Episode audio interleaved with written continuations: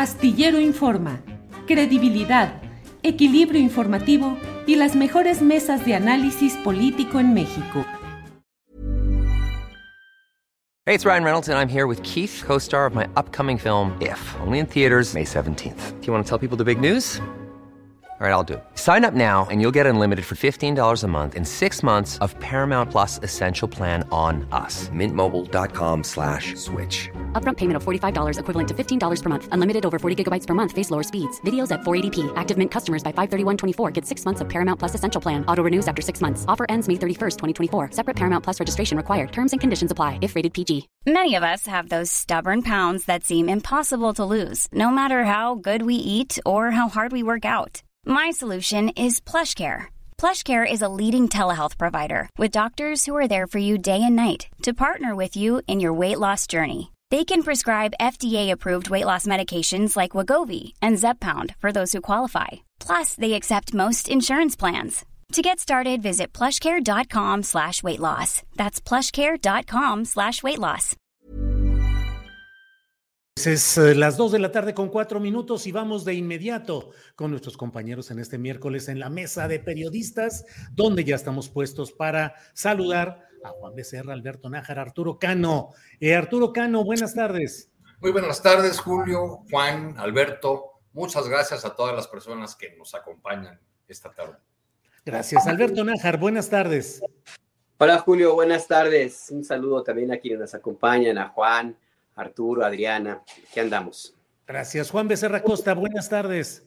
Muy buenas tardes, Julio. Qué gusto verlos y saludarlos y agradecer a todos los que nos acompañan. Un abrazo a Adriana, por cierto, y pues a darle, que es mole de olla, ¿no? Y es a darle, que es mole. ¿Con qué empezamos, Arturo Cano? ¿Cuál es el tema con el que podemos empezar aquí el jaloneo y toda la discusión? Hay muchos temas interesantes. Está lo de Tesla, cabeza de vaca, Nuevo Laredo. ¿Con qué quieres empezar, Arturo?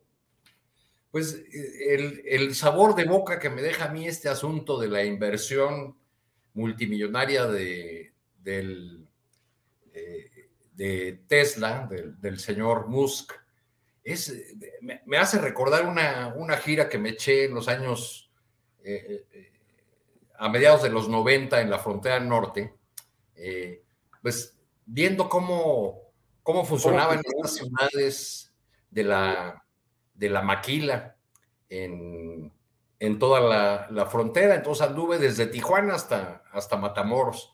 En Matamoros hablé con un dirigente sindical a quien le refería, había estado antes en Ciudad Juárez. Le dije, oiga, allá en Ciudad Juárez los dirigentes empresariales de, la, de las maquiladoras dicen que le van a levantar un monumento a Agapito González, que era el Fidel Velázquez de... Sí, el líder setemista histórico allá porque gracias a Gapito González, las maquilas eh, vienen y se instalan en, en, Ciudad Juárez y no en, y no en Tamaulipas. La, la, realidad, entre paréntesis, quiero decir, es que en, en aquel tiempo, al menos en Tamaulipas, se instalaban eh, maquiladoras que requerían un mayor grado de especialización y para las empresas tener sindicatos era una, era una garantía de evitar la rotación de personal, que es muy común en las, en las maquiladoras. Este, eh, y, y, realmente en Matamoros había eh, empresas con, un, eh, mayor, con una mayor inversión tecnológica, este, mientras en Juárez en aquel momento había sobre todo, les llamaban despectivamente los de Matamoros y Tijuana, pues pura maquila de, de estampitas, ¿no? Y este líder sindical setemista de, de, de, Tamaulipas, de Matamoros, me decía, claro, hay una competencia entre las ciudades de la frontera a ver quién atrae más maquilas. Eh, se les ofrecen terrenos gratis, las, eh, las naves ya construidas, exención de impuestos, servicios baratos, eh, etcétera, etcétera. Y es más, los de Juárez les dicen a las, a las empresas eh, que se quieren instalar ahí, aquí no hay problema, aquí le puedes dar hasta latigazos a los trabajadores y no pasa nada. Toda esta, esta anécdota va porque me, pareció muy curioso que se, que se armara esta eh, suerte de, de, oferta de los gobernadores saliendo así, pues en Michoacán sería bueno y en Tlaxcala y aquí y allá.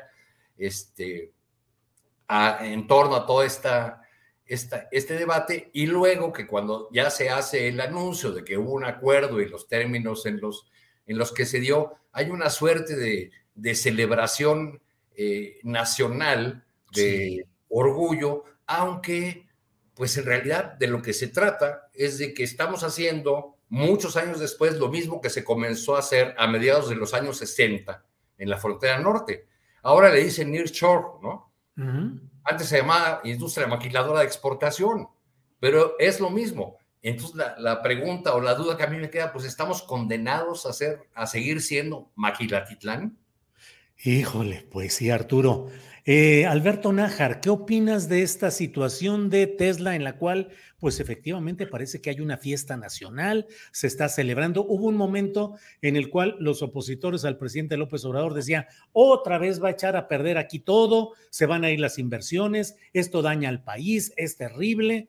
Lo publicó, si no me equivoco, el propio Darío Celis como una, un adelanto de que ya se había cancelado. Y luego eh, se queda finalmente la planta en Monterrey, donde el presidente había dicho que no se quedaría, Monterrey, donde hay una crisis del agua, una crisis hídrica sabida, pero pues yo estoy a lo mejor, Arturo, a lo mejor es que traemos un chip muy a la antigüita, pero sigo pensando, bueno, maquilar, este, ¿qué estamos dando a cambio de qué? ¿Cuáles van a ser las concesiones? ¿Tiene un historial Tesla como para enorgullecernos, es el que fue acusado incluso en México. ¿Qué, han dejado las, las maquiladoras, Julio? ¿Qué han este, dejado? Recuerdo que a mediados de los 90 manejaban la cifra de que de los componentes que utilizaban las maquilas, al menos en Ciudad Juárez, solo 2% era nacional.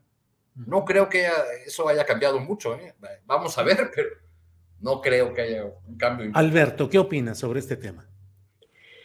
Mira, em, sobre esto último que comenta Arturo, no hay que olvidar que tenemos firmado un acuerdo de libre comercio, el TEMEC, que establece necesariamente que los automóviles fabricados en la región necesitan tener el 70%, entre 65 y 70% de sus partes originarias de la región.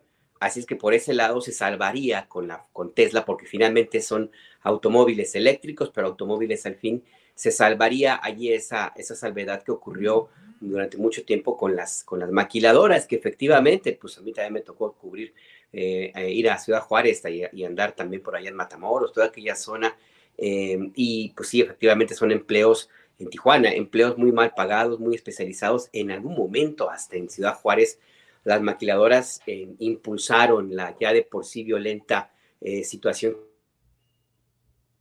que vivían las mujeres, cuando se empezó a contratar a más mujeres que a, hombres y por lo tanto pues ahí se aceleró, aceleró la violencia de género y fue una de las explicaciones que en su momento se dieron a los famosos feminicidios seriales que hubo en Ciudad Juárez. Pero más allá de eso, pues yo creo que eh, estamos en una circunstancia diferente. Em, ciertamente lo que habría que revisar, más allá de si vamos hasta, estamos condenados a ser Maquilotitlán, yo creo que sí, yo creo que sí un buen rato, porque así se ha desarrollado la industria en nuestro país. nos, tenemos ahora eh, una celebración con Tesla, porque tiene una inversión importante, etcétera, pero se nos olvida lo que ya ocurre en lugares como, por ejemplo, en Querétaro, donde existe el hub más grande de eh, la industria aeroespacial de América Latina, donde inclusive el, el Pentágono tiene mucho interés en que se preserve toda esta, esta industria bollante en Querétaro. Em, tenemos el caso de Guanajuato, donde también la industria automotriz es muy importante, pero sobre todo la, agroindustrial con el rey del ajo y todos estos, en donde pues están muy, muy atados estos dos, esas dos entidades al, a lo que sucede en, el, en, el, en Estados Unidos con el TLC entonces y con el TEMEC ahora. Entonces tenemos esa realidad que está ahí ya muy presente, o sea, yo creo que está muy, muy medio complicado cambiarlo ahora, pues así se ha desarrollado, desgraciadamente, la industria y también la agroindustria de nuestro país. Es una, algo que está allí presente. Seguimos eh, una, una, economía que está muy, muy inclinada a ese intercambio comercial. El, el TEMEC ahora, antes el TLC, define muchísimo lo que sucede en México, así es que por ese lado habría que pensar en otro tipo de condiciones que yo no estoy muy seguro si con Tesla se vayan a, a, poder eh, establecer. Eh, una de ellas se me ocurre es el tema de la contaminación. sea, ¿qué va, qué va a representar la fabricación de automóviles em, eléctricos? Porque sí pueden decir misa de que van a, utilizar agua tratada. Ajá, sí. En Alemania no lo hacen. En, las otras plantas que tiene Tesla en otros países, una buena cantidad de del agua que utilizan no es tratada, es agua de ahí limpia, pues y pues habrá que ver si aquí en México se le puede obligar a, a, a, Elon, Musk a que cumpla finalmente este acuerdo. Em, por otro lado, pues finalmente sí es, es, un tema que políticamente le va a redituar al presidente López Obrador. Eh, ya lo está aprovechando al máximo eh, porque todo, las, todo lo que se señala, señalaba antes era en sentido contrario. Em, yo, a mí me, me, asombra, me asombra que se les haya pasado desapercibido a los opositores esta oportunidad que tenían para tratar de, emplear em, la, decisión final de establecer la planta de Tesla en una especie de derrota política para el presidente, porque yo cuando, cuando ayer lo dijo, yo dije, yo pensé, van a empezar a decir, finalmente dobló Elon Musk a, Andrés Manuel y ya perdió otra vez, etcétera, etcétera. Pues no, finalmente se fueron por otro lado, lo cual indica que que o siguen muy engreídos con lo que pasó el domingo pasado, o finalmente, pues, pues la, vergüenza ahora sí les llegó, porque lo que pasó con, con este con personaje Darío Celis es épico, ¿no? Y bueno, y Darío Celis es uno.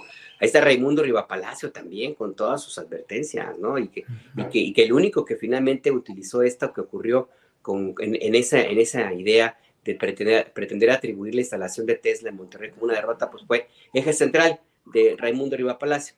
Entonces, bueno, pues ahí está, la, realidad es muy, muy sencilla. Al final del día, una industria maquiladora sí, eh, con sus reglas habrá que establecerlas, pero se despeja cada vez más y queda más, cada vez más claro que, esa, que, que, la oposición, toda la oposición, la gratuita y la que, la que tiene algún interés, se sigue peleando con la caricatura de, de, de Andrés Manuel López Obrador que construyeron durante décadas.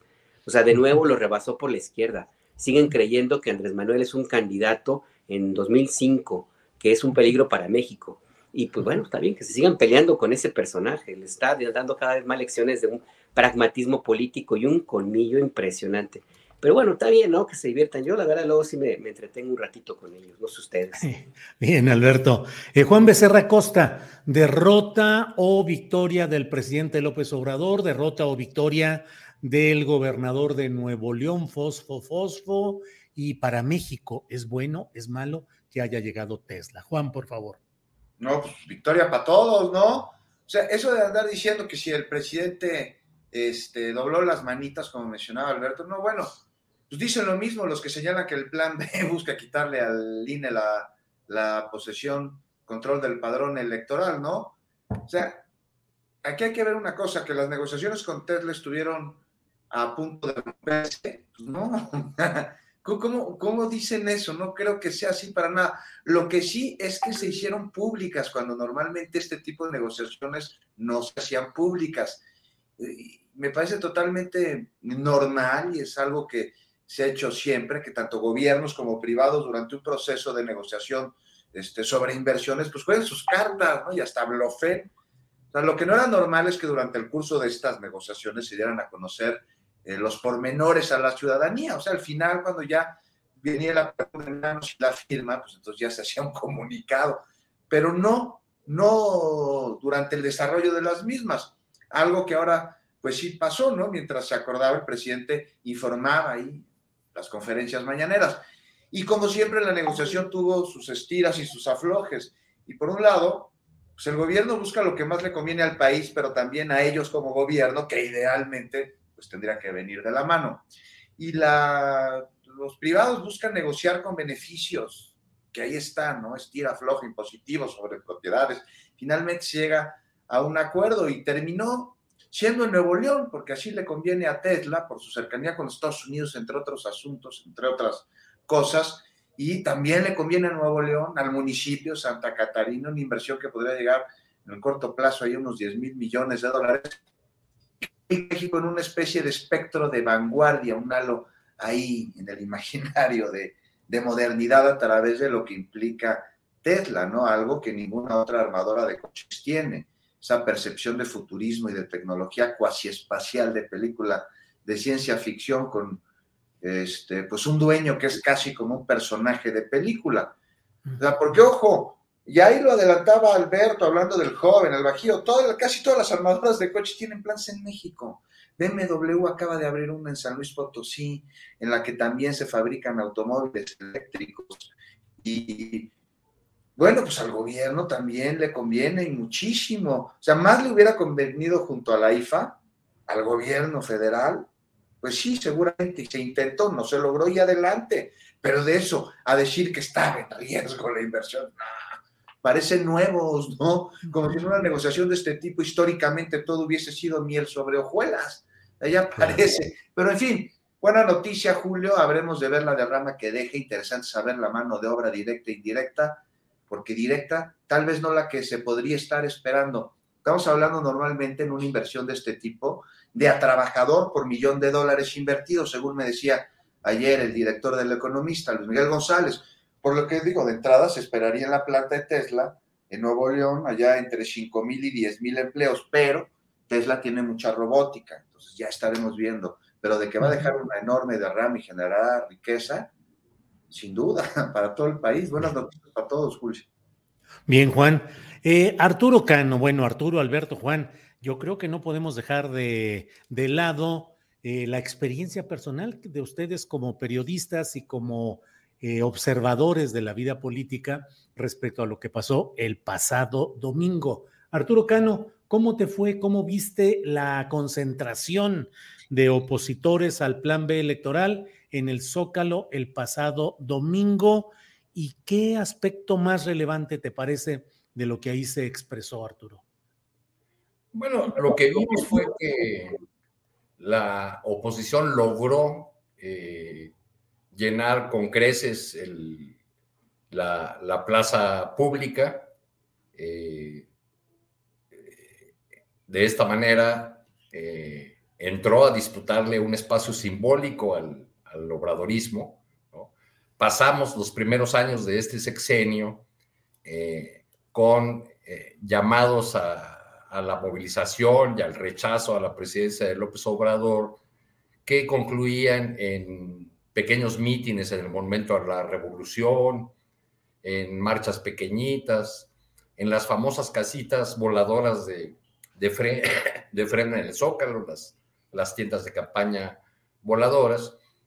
La, a partir de la marcha de, de hace unos meses y luego con esa concentración, pues surge eh, eh, esta, esta disputa, o sea, se aparece en el escenario esta disputa del, espacio simbólico que, eh, en la que asisten multiplicados sectores de la clase media que han rechazado a, López Obrador desde que fue candidato. Digamos, estos que podríamos ubicar en, la clase media acomodada, la blanquitud, eh, los, los de frena, pero multiplicados, digamos. Pero para mí el fenómeno más interesante fue que eh, observé sectores populares y personas venidas de otras eh, zonas de las, perdón, de la, de la ciudad o de los municipios del Estado de México aledaños, este, pues que que acudieron al, llamado porque tienen diversos agravios y diversos eh, reclamos eh, y desacuerdos con el gobierno de, Andrés Manuel. la bandera unificadora fue el, lo del INE, ¿no? Y entonces todos vestidos de rosa y las, las demandas lanzadas desde los eh, organizadores, pero cada quien llevaba eh, su propio agravio, su propia demanda. Yo pude platicar ahí con muchas, muchas personas que traían broncas con el tema de la economía, con la cuestión del, del ejército, con eh, desacuerdos diversos, ¿no? Y, y, como lo escribí en la crónica que se publicó en la jornada, al final el grito unificador, eh, dicho cuando concluyó el, el meeting después del, del himno nacional, este, fue el grito de fuera López, o sea, el grito de rechazo al, presidente de la República. Creo que es un, llamado de, atención para, ah, para la 4T, que, que no basta con, con, tratar de ridiculizar nuevamente a, a la, la, oposición. Ahora se han centrado los argumentos fundamentales en que mucha gente eh, que acudió está desinformada, no conoce a detalle eh, la propuesta de, conocida como Plan B de reforma electoral. Creo que ese tema de la desinformación es general. O sea, si uno eh, acudiera a una marcha de Morena e hiciera preguntas de detalle sobre tal o cual iniciativa del presidente, pues tampoco eh, tendríamos muchas respuestas que, que, son respuestas generalmente de especialistas o de legisladores, ¿no? Eso sin contar que el, asunto de la desinformación por los medios que tenemos eh, y, por el modelo de comunicación, por así llamarlo, que tenemos, pues es algo, es algo general. Entonces, eh, me parece que no va por ahí que, que, este, que la parte, digamos, que no está resuelta o de todo claro, es cómo se combina este movimiento que...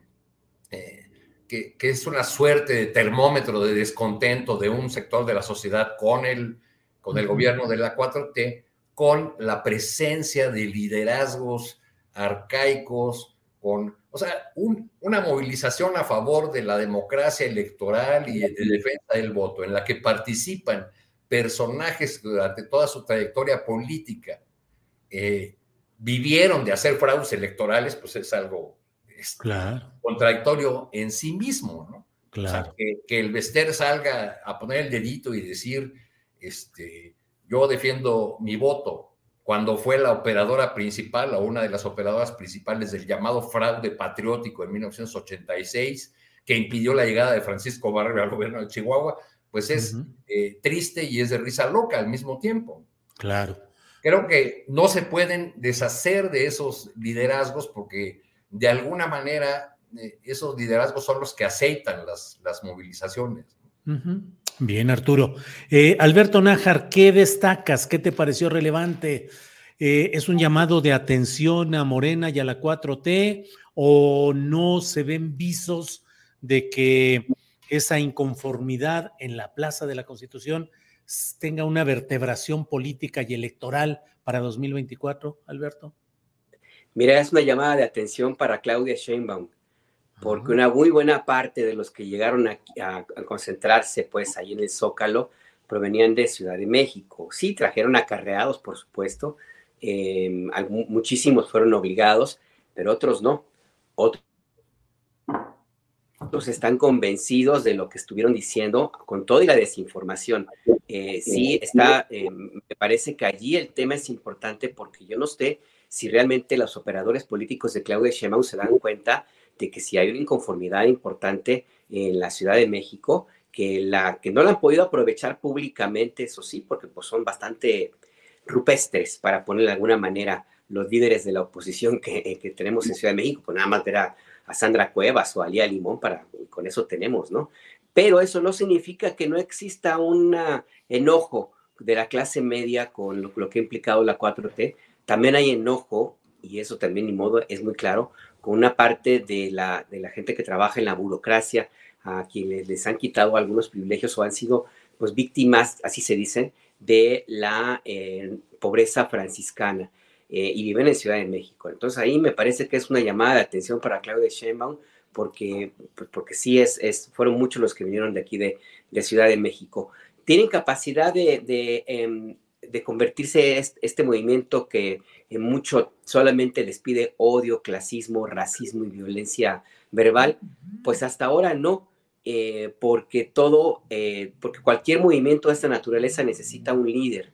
Y no hubo, no, yo no, yo no vi, no veo hasta el momento a, una figura que pudiera decir que alrededor de esa, de esa figura se pueda construir algo que una a todos estos que estuvieron el, el, domingo y otros que no salieron a, a, las calles, pero que no están muy contentos. Y yo lo vi claramente en las columnas que parecían de nuevo como nado sincronizado. Em, parece ser que ahora sí está funcionando bien la inversión de Grupo Monterrey, porque yo vi ahí a varios en el mismo tono, eh, de Mola, Raimundo, eh, otros más por ahí, que decían lo mismo, ¿no? creo que también Pascal, no, no, no recuerdo, pero decían lo mismo, esta es una inconformidad grande y la oposición, pues no, ¿dónde está? Eh, la oposición va, a ser rebasada, es el momento, hay que aprovechar a chispa, etcétera. O sea, de nuevo están con los mismos planteamientos de, de en noviembre pasado y de otros como ocurrió en 2021 y hasta ahora no han logrado reunir algo, algo que, más allá del odio, la violencia eh, y el clasismo que una a esta inconformidad ciudadana. Em, entonces yo, yo creo que eh, falta, faltaría todavía un trecho para saber si eventualmente se va a traducir en una estructura política capaz de contender electoralmente y con las reglas electorales, es decir, que contiendan bajo la bandera de un partido político, eh, en 2024 y que tengan la capacidad de disputar el liderazgo que hasta ahora, tiene Morena. Ahora, eso no significa que no vaya a ser una elección más competida de lo que se pensaba el año pasado, porque no sé si recuerdas, en algún momento yo decía, la popularidad del presidente es muy alta, muy importante, pero no se transmite por osmosis, no se hereda por completo. Y bueno, ahí está Claudia Sheinbaum con esta situación que vemos ahora en Ciudad de México. Entonces yo creo que sí tendría que ponerse las pilas. Está muy bien que se exhiba eh, la forma como algunos de estos personajes llegaron el domingo, que pues se pinta de cuerpo entero. Yo creo, otro de los temas que también destaco, al verlos, pues la furia, la rabia con la que, con la que respondían las preguntas que les hicieron, eh, las ganas contenidas de golpear a, a, quien tenía enfrente. Yo agradezco que hayan ido eh, de esta manera al Zócalo y en otras ciudades de ciudad, del país porque esta gente, eh, personajes como las que hemos visto exhibidos, pues estos sí matan, o sea, qué bueno que salgan a gritar y no a matar, porque es justamente eh, eh, lo, que ocurrió en el sexenio que estuvo usurpando la presidencia este sujeto Calderón Hinojosa, donde se le dio permiso a, la violencia a, niveles desmedidos. Entonces, este, hay personajes ahí mezclados que sí, que creen que Andrés Manuel López Obrador sí les quiere quitar sus casas, que sí quiere cancelar la democracia, que sí quiere reelegirse, etcétera, y se queden cruzados. Y estos tipos, estos personajes de esta naturaleza, sí agarran, sí, sí sean capaces de una violencia mayor. Entonces, qué bueno que salgan a la calle, que griten, que se asolien, que se desboguen, que se haga así como, ya, como después del éxtasis, se relajen y sigan con sus tropelías, ¿no? Ya más calmaditos después de que tuvieron la catarsis. Porque de otra forma, quién sabe cómo lo vayan a querer sacar, Julio. Bien, Alberto. Em, Juan Becerra Costa, ¿qué opinas de este planteamiento que hace Alberto Nájar de que la concentración masiva en la Plaza de la Constitución este domingo pasado fue un llamado de atención a Claudia Sheinbaum, a su gobierno, a sus políticas? ¿Qué opinas, Juan? A mí me parece que es más un llamado de atención a Palacio Nacional que a Claudia Sheinbaum. Mira, ahí estuve yo desde tempranito en la marcha, se llenó, mencionan acarreados, Alberto, o sea, siempre va a haber acarreados, siempre, es imposible que, no haya acarreados en una no solo en México, en todo el mundo. Pero a mí lo que me tocó ver es que digo, sí lo sabía, pero eran los mínimos. No me parece que el número que yo alcancé a percibir fuera representativo del total de personas que se dieron cita ya en el Zócalo Capitalino. Ahora, si llamas acarreados a los borregos, entonces ya estamos hablando de otra definición, pero fueron por voluntad propia desinformadísimos, absolutamente desinformados. Mira, me quedé ahí hasta como las 3 de la tarde entrevistando personas ahí en, el noticiario de Fórmula, bueno, por cuestiones de tiempo, nada más alcancé a meter unos 6 minutos de sondeos, fueron 6 minutos de sondeos, pero material teníamos para echar para arriba y, y era muy del mismo tono, del mismo, decían más o menos las mismas cosas, iban muy enojados. Entonces, sí, sí, Alberto, si hay un llamado de atención iban muy enojados, no, sé si necesariamente a, Claudia Sheinbaum.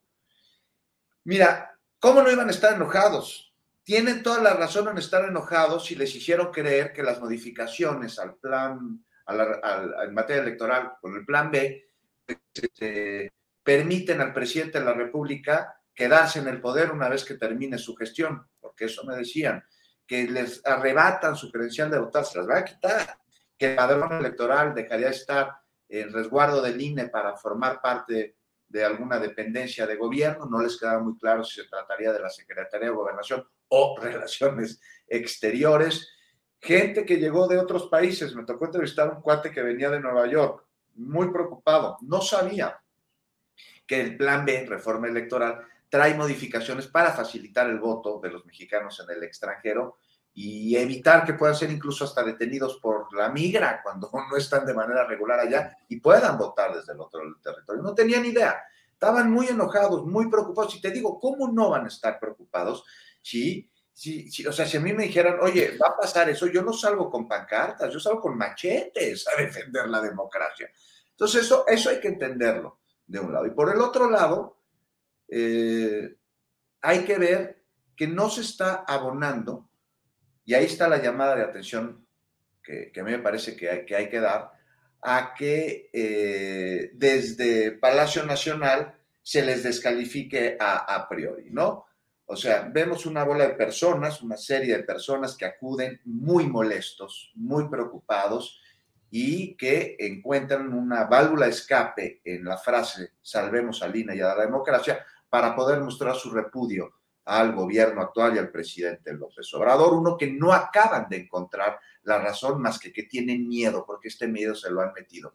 Pero la infodemia como infodemia como tal necesita de otros elementos para poder funcionar y uno de ellos es la polarización que se está viviendo en el país. Entonces, si un sector de ella siente que lo están denotando desde el gobierno y que le están diciendo que no aman a México y que son malos ciudadanos y que son malos mexicanos, pues esto abona y avienta leña a un fuego y estira además una liga en la que ellos van a creer en la infodemia porque creen que convienen a lo que creen que son sus intereses. Pues ¿cómo no va a estar enojado un sector de la población cuando siente que lo descalifican a niveles en los que se percibe acusado, convertido en enemigo de un país al que también ama, porque todos somos mexicanos? sea, me parece que ahí tendría que estar la atención o al menos la prudencia. La oposición ante la carencia de un proyecto que va mucho más allá del poder, por el poder manipula y lo hace con mentiras y lo hace con falsedades y desde el gobierno al mismo tiempo se señala peyorativamente a quienes están inconformes. Entonces, pues ahí tenemos una polarización que eh, hace que se peleen familias, que amigos se dejen de llevar, que se construyan enemistades que realmente no lo son, y al tiempo en el que los políticos pasan de un partido a otro y en este pragmatismo del poder por el poder, quienes son hoy rivales, mañana van a ser aliados. Y mientras las familias totalmente separadas y las amistades irreconciliables, ahí tendríamos que poner el ojo y un poquito de prudencia. En la oposición, pues no, no se puede. Entonces sí, construyeron todo este esquema de engaño y llevaron a miles, porque fueron miles al Zócalo Capitalino. Ya la regaron al final al meter a los discursos que metieron también sí. sí, sí, sí. Así es, Juan. Gracias. Eh, Arturo, eh, por otra parte, es que no sé, eh, dice Juan acerca, ¿qué tanto, Arturo Cano, qué tanto influye en este proceso de exacerbación de ánimos la narrativa escogida y en la que persiste el presidente de la República de descalificar a quienes marchan y se expresan desinformados o no, pero se expresan en una plaza cívica de manera pacífica. ¿Qué tanto, Arturo? Pues yo creo que uno de los principales promotores de estas movilizaciones fue el presidente.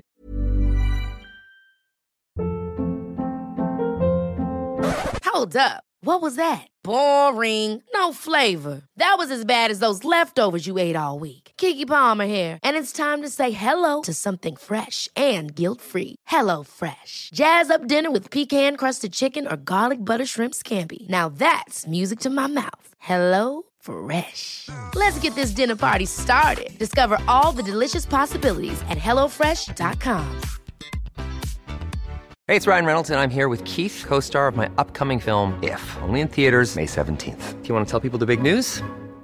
All right, I'll do. Sign up now and you'll get unlimited for $15 a month in six months of Paramount Plus Essential Plan on us. Mintmobile.com slash switch. Upfront payment of $45 equivalent to $15 per month. Unlimited over 40 gigabytes per month. Face lower speeds. Videos at 480p. Active Mint customers by 531.24 get six months of Paramount Plus Essential Plan. Auto renews after six months. Offer ends May 31st, 2024. Separate Paramount Plus registration required. Terms and conditions apply if rated PG.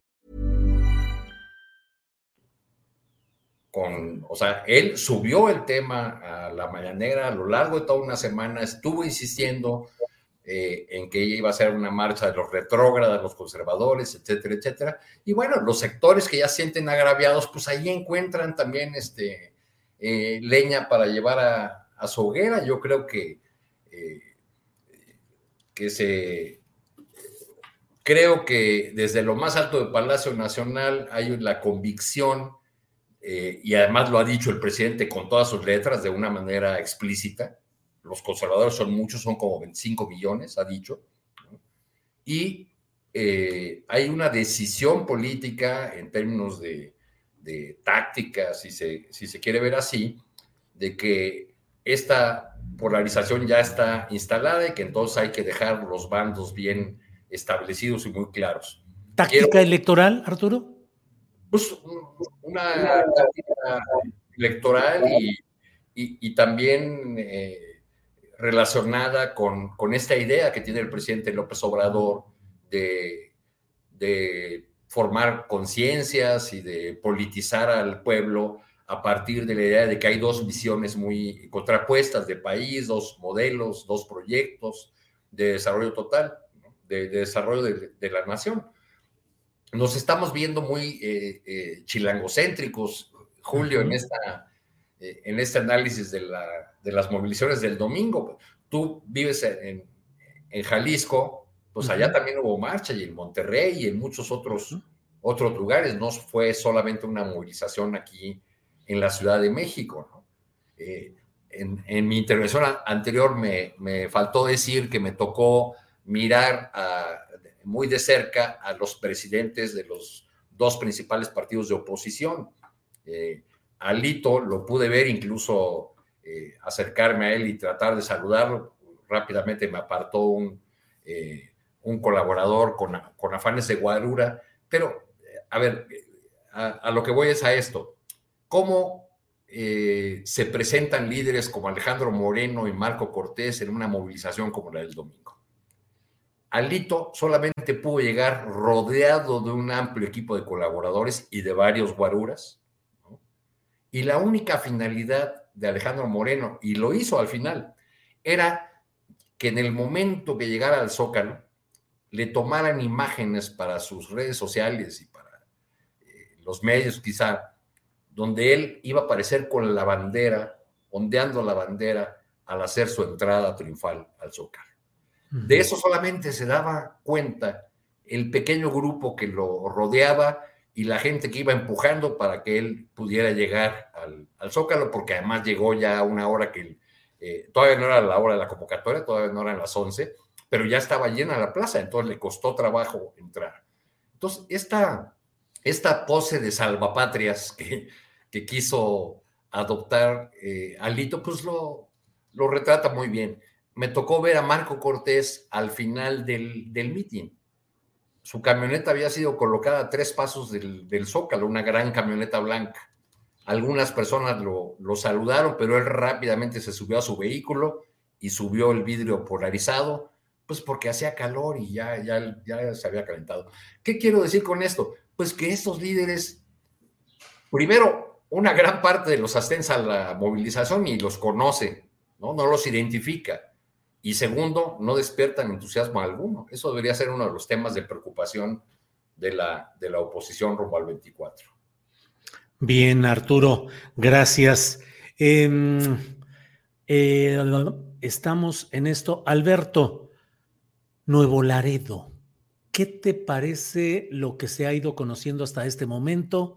¿Qué tanto hay un giro en la política de seguridad pública del país luego de las presiones de Estados Unidos. Cada vez pareciera que hay más eh, detención de cabecillas o de jefes de los grupos del crimen organizado y hechos como los de Nuevo Laredo, en los cuales el presidente promete, y yo estoy convencido de que lo va a hacer, de buscar que haya justicia, pero no deja de expresar la contradicción, pues, entre el despliegue de Fuerzas Armadas que luego enfrentan situaciones muy difíciles y también la circunstancia de Fuerzas Armadas, que con frecuencia tiene una reacción militar de exterminio del enemigo, ante esto que en el boletín de la Sedena pues parece muy peculiar decir que reaccionaron ante el estruendo que causó el chocar de la camioneta en la que iban estos jóvenes contra otro vehículo estacionado. ¿Qué opinas de todo esto, Alberto?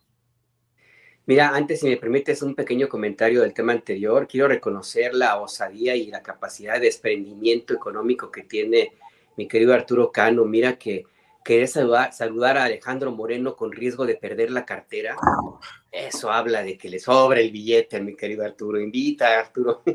Es el sacrificio del periodista que tiene que arriesgarse a lo que sea, ¿no? Y entonces, pues ni modo, acercarse al propio Alito. Hablar, hablar con el diablo, o como lo dijo don Julio Scherer. Sí, si me invita el diablo, a una entrevista, yo voy, decía Julio Scherer. Entonces, bueno, pues ni modo. Así es, Alberto. Eh, don Julio, pues sí, fue, entrevistó a alguien considerado como el diablo, el Mayo, el Mayo Zambada, y Arturo quería saludar un día a un pobre diablo. Pues. sí, pues Alito es. Eh, este, claro. Perder la cartera. Eh, a propósito de esto que sucedió en Nuevo Laredo, creo que es importante, a ver, plantear algo que, creo que está en el debate y de pronto se pierde de, de punto de vista. Sí, se necesita, ni modo, una fuerza policíaca con respaldo de los militares para actuar y garantizar la seguridad en algunos lugares como Nuevo Laredo, que tiene más o menos desde, en términos conocidos, 2005, de hecho a mí me tocó cubrir para, para Maciosare, para la jornada, el inicio de la gran guerra desatada por el Chapo Guzmán para arrebatarle al cártel del Golfo la frontera chica y particularmente Nuevo Laredo, que es la joya de la corona, porque por ahí entra todo, es, si quien controla Nuevo Laredo tiene, un, va de gane, va de gane el tráfico de drogas, armas, dinero y personas a Estados Unidos. Eh, es una ciudad pues, que refleja claramente el Estado fallido. Eh, sí se necesita, ni modo, el respaldo de una fuerza que, que, pueda eh, controlar a una delincuencia de esa, de esa naturaleza. Esto por un lado. Pero por el otro lado, también me parece que el despliegue de militares, a como se ha hecho en los últimos años, y no solamente Andrés Manuel, sino de los gobiernos anteriores, eh, es bastante descuidada. a, qué me refiero? A que no existe una eh, suficiente entrenamiento ni tampoco se tiene mucho cuidado en lo que implica para los soldados que están viviendo estrés de guerra, porque están en un conflicto, en una guerra, ellos lo viven así, lo que significa el tener que lidiar con un enemigo que no saben quién es, o al menos creen no saber quién es, porque en lugares, quienes conocen eh, sitios como Nuevo Laredo, como eh, otros lugares de Tamaulipas, o inclusive en algunos barrios de Ciudad Juárez o Michoacán, pues saben perfectamente que eh, la cantidad de, personas que pueden estar espiando tus movimientos es elevadísima, ¿no? Entonces tú no puedes confiar, como periodista, no puedes confiar prácticamente en nadie como un militar que va eh, que está combatiendo pues ahí a, los delincuentes, pues supongo que mucho menos, ¿no? Entonces hay muchos soldados que están ya eh, sometidos a un estrés de guerra que van a reaccionar como lo hicieron eh, en este incidente y como han hecho en otros, en otros donde pues básicamente disparan primero y luego, y luego averiguan. Esto implica necesariamente una responsabilidad de los mandos militares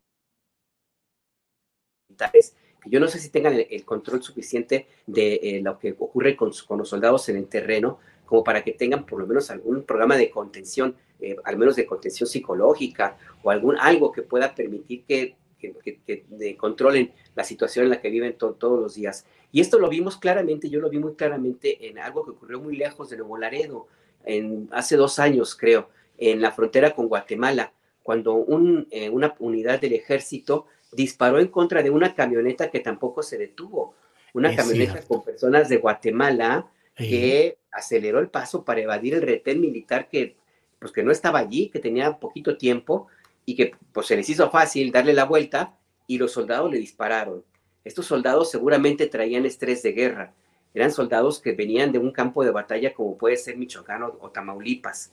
Y no hay un control de a quién mandas a dónde, a zonas civiles. Y eso me parece que es algo que está faltando en la estrategia de, eh, seguridad que aplica este gobierno. Y yo creo que esto, esto me, parece que debería tomarse en cuenta porque no basta nada más como se hizo, creo que con Calderón o con Peña Nieto, que les distribuyeron un librito ahí con los derechos, lo que son una, como un prontuario de lo que son los derechos humanos. Yo creo que ahí hace falta trabajar un poco más porque lo que ocurrió en Nuevo Laredo, pues se, se puede volver a repetir si no hay allí un trabajo más a fondo, más hacia el personal que está destacado en, tierra. También es ni modo, en Tamaulipas eh, se sabe poco, pero se sabe al fin de que hay casos de soldados que están francos en las zonas militares y ya no regresan. o aparecen hechos pedacitos porque los agarran los delincuentes, andan espiando a ver cuándo salen francos los soldados y van sobre ellos. Todo eso aumenta la presión sobre los soldados, no los justifico, de ninguna manera lo estoy justificando. Yo creo que uno de los errores del presidente López Obrador es haber empoderado a este nivel a las Fuerzas Armadas, haberlos desplegado de esta manera y encargarles tareas que no les corresponden, porque yo insisto, el presidente se va el 24, pero los soldados se quedan y quien venga, la que venga para el gobierno de la República después del 24 no va a tener la capacidad de control ni el respaldo que tiene López Obrador. Entonces me parece que es una combinación eh, muy, muy fuerte que tiene que empezar a atenderse. Yo en este momento pues quiero hacer este señalamiento puntual sobre esta falta de control de quién está, qué le pasa a la gente que está en el terreno por parte de los, de los, de los militares. Y yo, creo que eso tendría que tomarse en cuenta. Y finalmente también otra estrategia que, que me tocó a mí verla cuando hicimos un informe de bajo la bota sobre migración, militarización de la política migratoria, hay una tendencia de la Secretaría de la Defensa Nacional, creo que también de la Marina, de negociar con las víctimas de los, de los ataques de los militares. Tratar de que desaparezcan de, la lista de, de, la Comisión Estatal de Atención a Víctimas, de darles indemnizaciones, una forma de tratar de lavar la imagen del ejército. Yo creo que eso tampoco, tampoco funciona demasiado. Son esos pequeños detalles que creo que es importante que se tomen en cuenta, Julio. Bien, Alberto, grandes detalles realmente y qué bueno que hablas de ese estrés de guerra y de la situación difícil en la que evidentemente se encuentran esos combatientes institucionales frente a sombras o circunstancias que no conocen y que no logran advertir en la inmediatez de los segundos en los cuales la diferencia puede ser de vida o muerte, por un lado, y por otro, el mantener la exigencia de que haya esclarecimiento pleno y justicia en caso de que se hubiesen producido eh, actos delictivos y actos de ejecución de estos jóvenes. Bien, Alberto. Juan Becerra Costa, eh, déjame eh, pasar a otro tema que corresponde casi a las crónicas del ombligo, Juan Becerra Costa. Juan Becerra Costa, que escribe temas capitalinos de crónica en la jornada. Eh, murió Irma Serrano, Juan Becerra Costa, Irma Serrano, entre otros temas, dueña de aquel famoso teatro Frufru, que no dejaba de tener su encanto como de lo prohibido, no lo prohibido, cuando menos de lo diferente en una sociedad en la cual Irma Serrano fue una mujer que se aventó el tiro de hablar como lo escribió en su libro aquel de A Calzón Quitado, por una parte, y por otro lado, de hacer obras como aquella de Naná que presentó en el Furufru, en el cual se presentaban desnudos y eh, escenas de lesbianismo que provocaran, eh, provocaban el escándalo de nuestra sociedad todavía no tan liberada de todos esos prejuicios. Juan Becerra, ¿qué opinas del personaje Irma Serrano? No, pues uno de los personajes fundamentales en la segunda mitad del siglo XX en México, ¿no? La tigresa. La tigresa. La tigresa, ni más ni menos. Julio, pues a mí, ya, a mí no me tocó mucho, la verdad, ver a la tigresa cuando yo era niño, pues ya las, las películas de la tigresa ya habían pasado y además no me dejaban verlas por más que yo me quería esconder poder, no sé, sea, observar un poquito, pero además trascendió en el ámbito cultural, en el ámbito de entretenimiento, en un mundo ahí, bajo mundo, este, como dices, donde todavía no están tan abiertas las cosas, pues ahí se llevaban a cabo en el mundo político. Se le achacaron una enorme cantidad de, compañeros y de amantes. Ahí me decía, me decía un político de esos viejos políticos que, ahí fueron colaboradores de Echeverría y de López Portillo, me decía, político, funcionario público que no estuvo con la tigresa era, funcionario menor.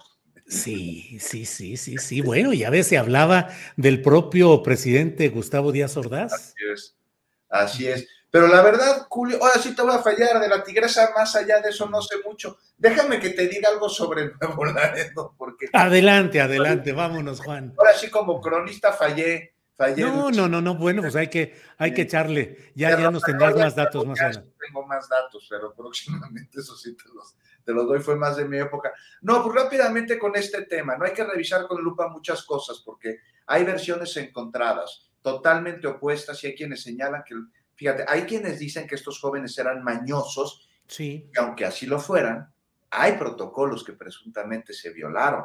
Hay también muchas versiones que desmienten que fueran mañosos, pero no sé, insisto.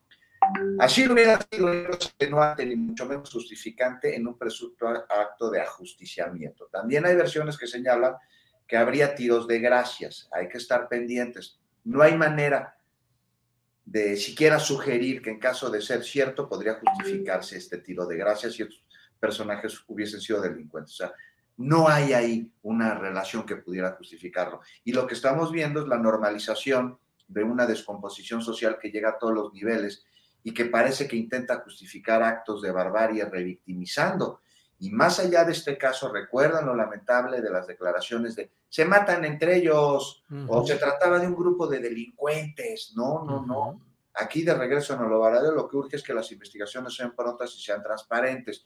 Y hay ya nada más para acabar, Julio, otro tema. Dijeron que será la Fiscalía General de Justicia Militar quien se encargue de las indagatorias y de la impartición de justicia contra los militares, ahí que pudieran resultar responsables. No podemos dejar de señalar que aquí se abren heridas nuevas sobre cicatrices viejas tras demasiados años de abusos cometidos por las Fuerzas Armadas y justo en un momento en el que el gobierno actual pues lleva un proceso de rescate de memoria sobre la guerra sucia perpetrada por un Estado represor del que hoy el actual gobierno se desmarca, se separa bajo el señalamiento de que no somos iguales.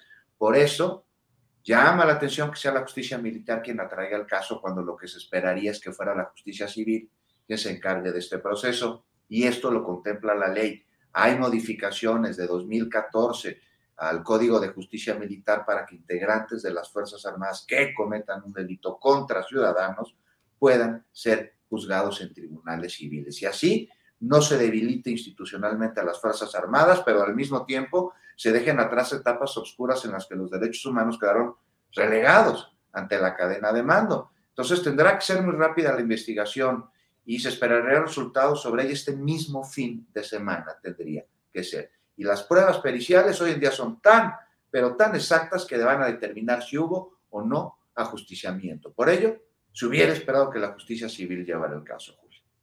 Sí, Juan, efectivamente, ese tema y bueno, también el involucramiento de la Comisión Nacional de Derechos Humanos, que la mera verdad, yo debo decirlo que yo tuve muchas expectativas de lo que sería esta comisión bajo la presidencia de la señora Rosario Piedra y la verdad es que me he sentido frustrado en cuanto al desempeño de la comisión y de la propia titular y no me genera ninguna confianza el hecho de que se pida eh, que haya también investigaciones por parte de la eh, Comisión Nacional de Derechos Humanos, como se ha dicho hoy desde Palacio Nacional, porque no es eso, tiene que haber justicia civil. Los hechos involucraron a civiles en una instancia civil fuera de ámbito militar, participaron militares que pueden recibir el castigo en su jurisdicción correspondiente, pero justamente lo que se ha buscado y se ha promovido es que los actos de los militares en este terreno,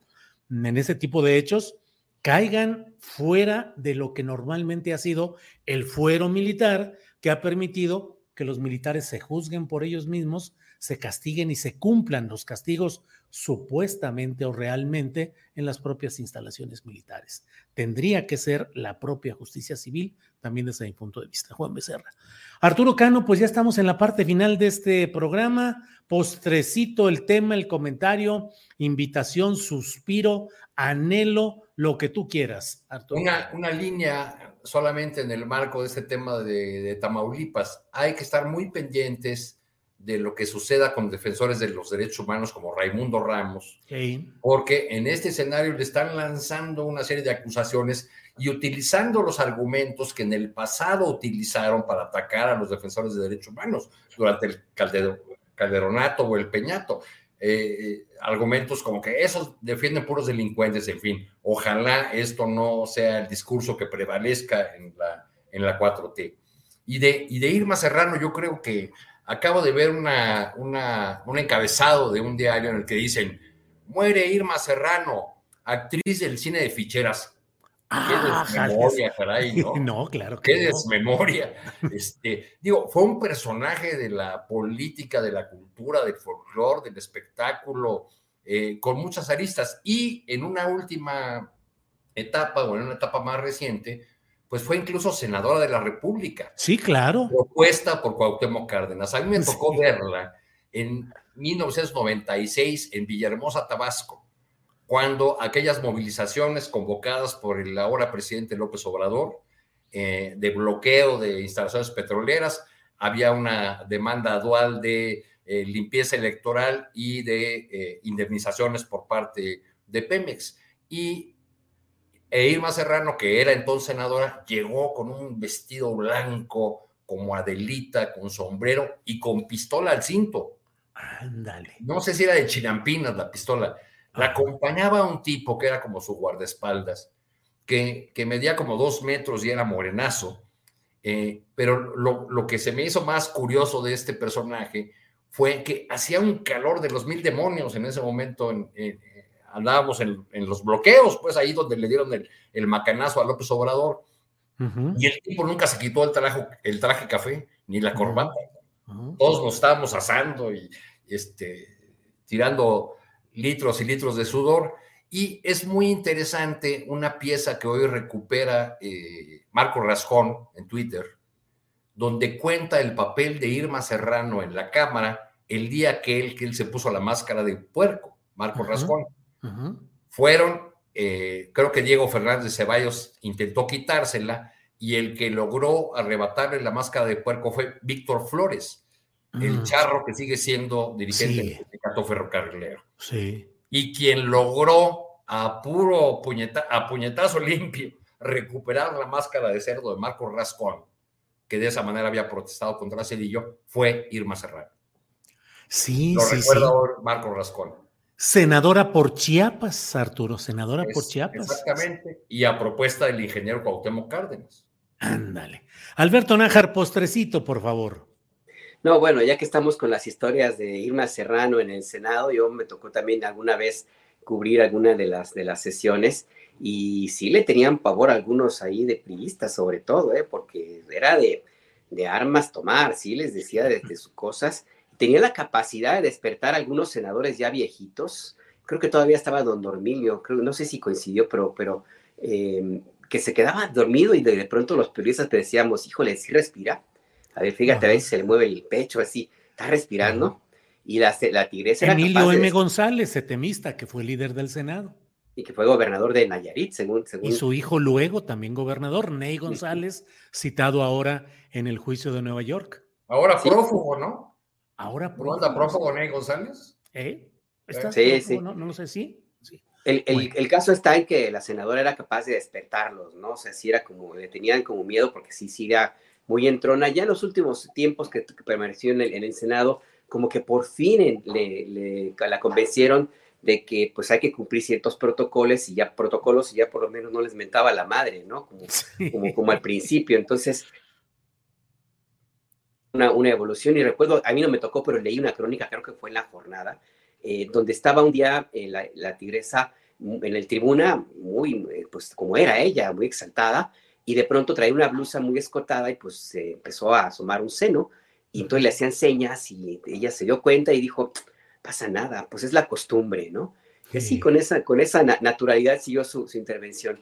Y sí, la, la tigresa Irma Serrano, pues pues ya, ya ahora sí que, la, eh, según entiendo, durante en 2020 y en otros momentos ya habían dicho que ya había muerto, pero no, parece que ahora sí fue hoy la, la definitiva. Y pues sí, ese, ese teatro, el Frufru, que estuvo, no sé si ya se resolvió el tema del litigio que tenía durante mucho tiempo, eh, se volvió muy, muy famoso porque apareció en, unos segundos en un paneo en la, en la película que Spectre de James Bond, eh, al inicio, recuerdan ustedes, se toman algunas escenas ahí mismo, en el Teatro Frufur, según, según entiendo. Entonces, pues mira, a dónde, dónde dan vueltas de vueltas de la vida ahí con este, con este, tema. Y a, mí tampoco me dejaban ver las películas. Más, eh, alguna vez intenté allá en Zapopan ir a las películas de estas de, adultos y no, me, me, echaban por fuera, sáquese chamaco baboso, ahí que anda usted ahí metiéndose. Pues sí, imagínate esa obra de Nana que se presentó, creo que con ella se inició eh, la temporada del Fru Fru con Irma Serrano y las actrices eran Irma Serrano, Verónica Castro e Isela Vega. Así es que imagínate, incendiaban literalmente la, la veía que salía con unas botas negras hasta las rodillas y un látigo. Sí, sí, sí. Y, regañaba a todo el auditorio que eran casi puros hombres y les decía, pinches machos, aquí muy gritones, pero en su casa han de cumplir y cosas por el estilo, ¿no? Hay una excelente crónica de Monsiváis sobre, sobre ese espectáculo en el, en el Furfuru. Así es. Juan Becerra Costa, postrecito, por favor. No, pues ya rápidamente, nada más dejar aquí pendiente para la próxima semana el tema de que el asunto de Yasmín Esquivel, pues ya tiene bajas. El abogado general de la UNAM, ayer hubo ahí un relevo y es por este asunto y es por este caso en el que además también tenemos una universidad privada que se lava las manos como Poncio Pilatos al decir, no, pues fue hace tres años que hizo su tesis de doctorado, si lo plagió o no, pues eso ya no es nuestro problema, porque ya como si hubiera prescrito, ¿no? Y un asunto que desde el año pasado está en la opinión pública, está sobre la mesa, que no se ha resuelto y pues ya veremos porque pues la señora es ministra de la Suprema Corte de Justicia de la Nación. Imagínense en qué manos está la impartición de justicia en nuestro país. Y otro día hablamos de este tema y también de la procuración, que varios pendientes tiene la Fiscalía, Julio. Bien, gracias eh, Juan Becerra Costa. Sí, Hugo Concha, que queda como nuevo abogado general de la UNAM. Bien contento estaba, vieron sus declaraciones, emocionado. No sabe la que le espera, se sacó la rifa del tigre. Sí, que no sé si me equivoco, pero casi estoy seguro de que él formó parte Claro, fue secretario ejecutivo del IFE de abril a junio del 2008 y director ejecutivo de capacitación electoral de octubre de 2005 a enero de 2010. Fue funcionario del IFE durante varios años. Y bueno, ahora pasa ahí. ¿Qué combinaciones, no, Juan Becerra? Eh, sugerentes a veces, pero bueno, ahí está ya el nuevo abogado general, Hugo Concha Cantú, abogado. Juan. Pues la baja, ya sigue habiendo bajas. Así Menos la que se espera. Menos la que se espera. Bueno, pues muchas gracias a los tres, gracias por esta oportunidad. Nos vemos la próxima semana. Arturo, gracias, buenas tardes. Buenas tardes, muchas gracias. Abrazo. Alberto Nájar, gracias, buenas tardes. Gracias, Julio, Juan, Arturo, Adriana, todos los que nos escuchan en el chat dicen que salimos muy expertos en películas 3X y ficheras. Sí. Es cultura general. Es cultura. Qué pensados. Y ahora serán, eh, ahora serían eh, casi em, películas parroquiales o así sencillitas. Pues ahorita qué tanto va, va, a escandalizar una película de Irma Serrano. Bien, Alberto. No, eh, rápido, en, lo, en, lo, en el rollo sexual no escandaliza, es fresa, pero en los diálogos pónselos a los de la generación de cristal y se van a sacar los ojos, nada más con un diálogo, nada más con alguna escena. No se puede entender hoy el diálogo de, de, esa época, ni los, la forma de ocupar los valores. ¿eh? Véase una, imagínese ponérselo a un adolescente de 17 años, quema la casa, se indigna. Sí, sí, sí. Bien, Juan, pues gracias y nos vemos pronto. Gracias.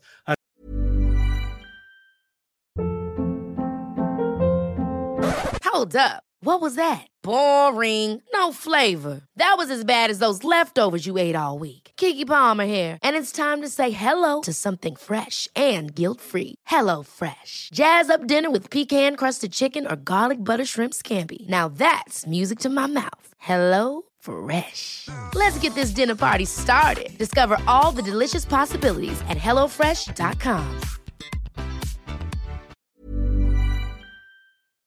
Para que te enteres del próximo noticiero, suscríbete y dale follow en Apple, Spotify, Amazon Music, Google o donde sea que escuches podcast. Te invitamos a visitar nuestra página julioastillero.com.